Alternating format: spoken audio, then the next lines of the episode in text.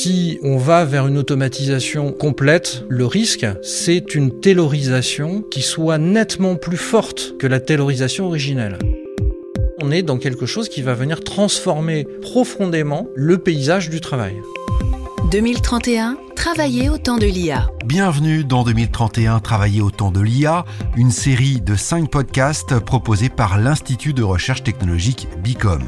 Dans ce programme, vous allez découvrir les résultats d'un projet de recherche mené par Bicom qui a étudié les impacts de l'intelligence artificielle dans le monde du travail à l'horizon 2031. Différents profils de chercheurs, juristes, philosophes, designers, professeurs d'université ont exploré les futurs possibles. Épisode 4. L'usine de demain, bienveillante, intelligente et inhumaine. En 2031, grâce à l'intelligence artificielle, un grand nombre de tâches seront automatisées, notamment les tâches répétitives ou dangereuses, pour permettre un travail humain à plus forte valeur ajoutée. Mais quelles seront les conséquences de l'utilisation de ces outils d'automatisation? C'est le thème de ce quatrième épisode. Notre invité est Dominique Poitvin, architecte service innovant chez Orange et docteur en philosophie. On le retrouve juste après la fiction qu'il a imaginée dans le cadre de ce programme de recherche prospective 2031.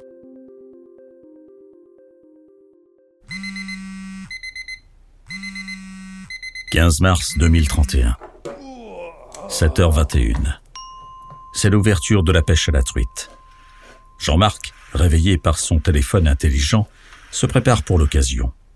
En fait de préparation, il lui suffit de se saisir de son écran et d'opérer à distance le jumeau numérique d'une canne à pêche lançant un leurre numérique dans le jumeau numérique d'une rivière pour attraper un jumeau numérique de truite.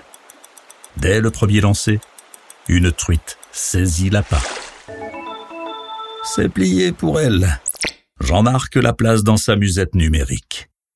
Jean-Marc sait qu'il ne sert à rien de lancer à nouveau son appât, car son téléphone intelligent a déjà calculé que la somme de nutriments fournis par la truite serait suffisante pour deux jours et a déjà passé commande des sushis qui seront livrés au déjeuner. Jean-Marc reçoit une photographie, déjà partagée sur les réseaux de socialité intelligente, de son trophée sous la forme d'un avatar tendu par les bras de son propre double numérique, souriant d'un air fier. Il est temps d'aller contribuer au bonheur général intelligent, ce que nous appelions il y a seulement une dizaine d'années le travail.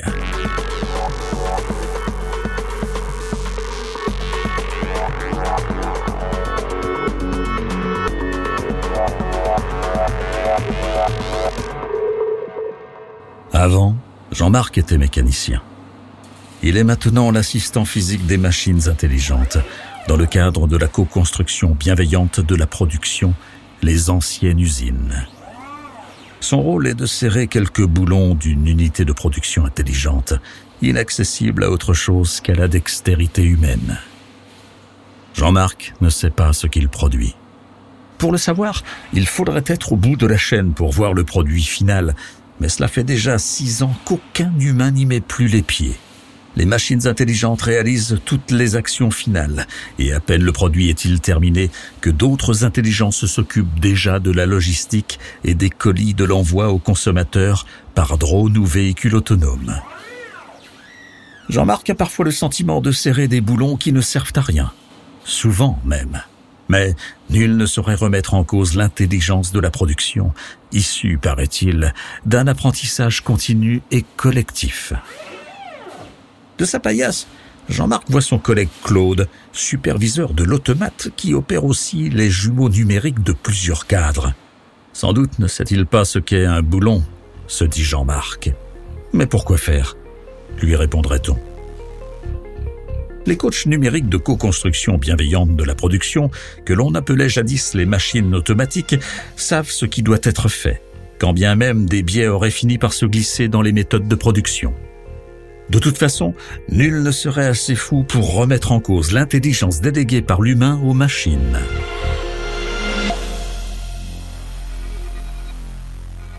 Jean-Marc sait que l'heure de la pause approche.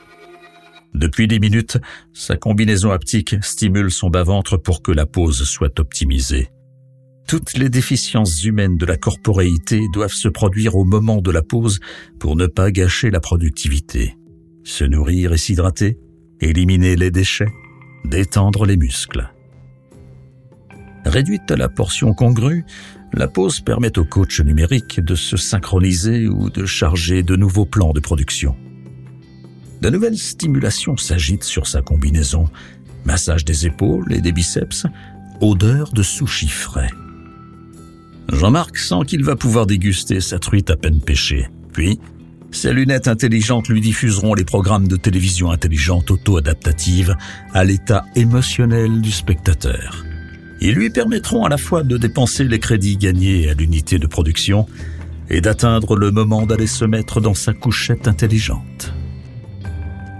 Dans une semaine et demie, délai raisonnable d'absorption des nutriments de sa truite du jour, un nouveau jour de pêche sera autorisé à Jean-Marc. 2031, travailler au temps de l'IA. Bonjour Dominique Poitvin. Bonjour. Vous êtes ingénieur en informatique et docteur en philosophie. On vient d'entendre à l'instant votre fiction, la fiction que vous avez imaginée dans le cadre de ce programme de recherche prospective 2031 mené par Bicom. Alors un récit plutôt sombre. C'est euh, votre vision de l'apport de l'IA dans le futur du travail? Disons que c'est un risque que j'essaye de mettre en évidence au travers de cette fiction. Un risque qui peut être euh, double, voire triple. Euh, c'est tout d'abord le risque de déshumanisation du travail, avec la perte complète de sens dans le cadre de processus qui seraient 100% automatiques et hétérogènes par rapport aux travailleurs c'est une perte de repères temporels dans le cadre du travail avec euh, des incitations ou des dispositifs. Alors j'ai parlé de dispositifs haptiques, des, dispositifs qui sont euh, le lien entre un dispositif numérique et euh, le corps. Par exemple un gant qui va permettre de ressentir des sensations qui vont en réalité être fournies par la machine. Donc euh, ces choses-là sont des choses qui sont encore de l'ordre de la fiction, même si on voit bien que petit à petit, de tels dispositifs commencent à apparaître euh, ici ou là, et que euh, finalement, on a des formes d'incitation par le corps, mais on peut aussi avoir des formes d'incitation par la psychologie, Hein, c'est tout ce qui va toucher justement euh, euh, la détermination d'un comportement par rapport à la récupération de données comportementales qui vont être ensuite avalées par des intelligences artificielles et qui peuvent donner lieu à des tentatives de modification de comportement humain. C'est ce qu'on voit dans les réseaux sociaux, c'est ce qu'on voit au travers donc des algorithmes de recommandation. Donc en fait, tout ça, ce sont des dispositifs d'incitation qui sont maintenant très répandus et qui risquent de se répandre encore plus, quelle que soit la problématique. Selon vous, hein, euh, l'IA va modifier également la perception du temps au travail. Ça veut dire quoi? Le temps au travail, euh, aujourd'hui, dans une société qui n'est pas encore automatisée, c'est euh, d'abord une autonomie du travailleur dans ses activités, dans ses tâches quotidiennes il y a une certaine forme de euh, pouvoir qu'exerce le travailleur sur son activité en vue d'obtenir des buts. Demain, si on va vers une automatisation accrue, complète des processus notamment, et on voit bien que c'est une tendance de fond, puisqu'il y a beaucoup d'entreprises qui développent justement des automatisations de processus, voire de la refonte de processus basée sur une rationalité imaginée qui serait celle de l'intelligence artificielle, eh bien on voit bien que le risque, c'est une taylorisation qui soit nettement plus forte que la taylorisation originelle. Et donc, le risque, c'est de ne pas comprendre ce que l'on fait, pourquoi on intervient à un moment du processus de production, et quel est l'objectif de ce processus de production. Et cette perte de sens de ce que l'on fait, associée à la perte de sens du temps que l'on passe au travail, ce sont deux choses qui risquent de modifier profondément notre rapport au travail. Évidemment, dans, dans ce scénario-là, d'un usage accru de l'automatisation, on se pose la question de la place de l'humain, et notamment de la place de l'humain au travail. Je pense qu'il y a euh, deux types d'automatisation qu'il faut bien distinguer. Il y a une automatisation qui est à 1000% bénéfique. C'est l'automatisation qui va permettre d'enlever de la pénibilité sur certaines tâches au travail, la disparition de risques, par exemple de toxicité, etc. Euh, on voit bien qu'il vaut mieux envoyer un robot dans un réacteur nucléaire que des êtres humains avec une malheureuse combinaison. Donc ça, c'est plutôt une, une automatisation qui offre des opportunités, aussi bien pour l'humain, dans le sens où effectivement il y a plus intéressant certainement à faire que de faire toujours la même tâche qui n'a pas forcément beaucoup de sens et euh, dans la répétition. Certainement bénéfique aussi du point de vue économique parce que euh, tout ce qu'une machine fait, c'est pas un humain qui le fait. Donc on voit bien qu'on a des gains de productivité, des gains de coûts qui peuvent advenir. Encore qu'il faudrait mesurer le coût aussi de production d'intelligence artificielle ou d'automates qui ferait l'automatisation en tant que telle. Mais on voit bien qu'effectivement là on a plutôt du gain. Puis à côté de ça, on va avoir une automatisation, une automatisation que je qualifierais de forcenée, qui, à marche forcée, va tenter de remplacer l'humain. Ah, je dis bien tenter de remplacer l'humain parce que une des choses qui est fondamentale quand on parle d'IA, c'est le fait que on a toujours un humain qui est en début de processus. Donc en fait, on a toujours, on part toujours d'un besoin humain. Et le besoin humain, eh ben, il va se concrétiser au travers du lancement d'un apprentissage d'une intelligence artificielle sur la base de données. Ces données, il faut les constituer, il faut les organiser. Donc on va avoir des humains qui vont travailler là-dessus. Et on voit bien que même aujourd'hui, on a de nouvelles formes de travail qui apparaissent. C'est ce que euh, un sociologue comme Antonio Casilli, par exemple, appelle le micro-travail. Le micro-travail, c'est quoi? C'est un ensemble de tâches qui vont être préalables à l'apprentissage ou qui vont se dérouler après l'apprentissage pour vérifier la pertinence de l'intelligence artificielle. Et ces tâches, ce sont des tâches très ingrates, des micro-tâches qui sont micro-rémunérées aussi, et qui vont justement être tout ce travail préalable à la création d'une intelligence artificielle. La crainte et les questions autour de l'IA concernent donc les emplois, hein, à savoir euh, cette question que tout le monde se pose, est-ce que l'IA va détruire ou créer des emplois? Je pense que la notion d'emploi elle-même tente à disparaître. On demande de plus en plus aux salariés non pas de réaliser une tâche experte, mais plusieurs tâches différentes, éventuellement simplifiées. On voit bien que euh, l'idée c'est pas forcément d'avoir un CDI à temps plein pour faire toujours la même chose, mais éventuellement de cumuler un certain nombre d'activités, et là on parle déjà plus de travail, d'activités qui vont contribuer à une production générale d'un certain nombre de choses. Donc répondre à la question est-ce que l'IA va supprimer du travail ou va créer des emplois, je pense que on va avoir par l'automatisation une suppression d'emplois, mais on risque d'avoir des créations, d'activités plus diversifiées. Peut-être qu'on ne sera plus demain attaché à une seule entreprise euh, pour faire une seule tâche, et peut-être qu'on va cumuler de micro-activités qui occuperont, bon an, mal an, un certain nombre d'humains. Est-ce que tout le monde aura du travail? C'est difficile de le dire. Est-ce que tout le monde va perdre son travail? Vraisemblablement pas. Mais dans tous les cas, on est dans quelque chose qui va venir transformer profondément le paysage du travail. Est-ce qu'on peut imaginer, Dominique Poitvin, également, dans le futur, moins travailler? J'aimerais vous, vous faire réagir à un sondage réalisé par Bicom dans le cadre de ce programme de recherche prospective 2031. Sondage qui nous apprend que 80% des Français pensent que l'IA aura une influence positive sur leur emploi en 2031 et 30% pensent qu'elle va permettre de moins travailler. C'est possible que ça permette effectivement de moins travailler. La question qui se pose, c'est qu'est-ce qui vient remplacer le travail? Et c'est là où on peut euh, retrouver le fil de toutes ces notions de micro-travail. Admettons que euh, nous ne soyons tous amenés qu'à travailler à mi-temps dans une entreprise telle qu'on le connaît aujourd'hui théoriquement, on peut imaginer que travailler à mi-temps, ça va vouloir dire demi-salaire. Donc là, on a toute la question des modes des revenus. Alors il y a différentes possibilités. Donc il y a l'entrepreneuriat euh, avec une, vision très libérale de la chose. Euh, il y a euh, la possibilité du revenu universel. On a deux tendances qui se dégagent une fois de plus hein, sur sur cet aspect-là. je ne sais pas dire vers quoi on va tendre.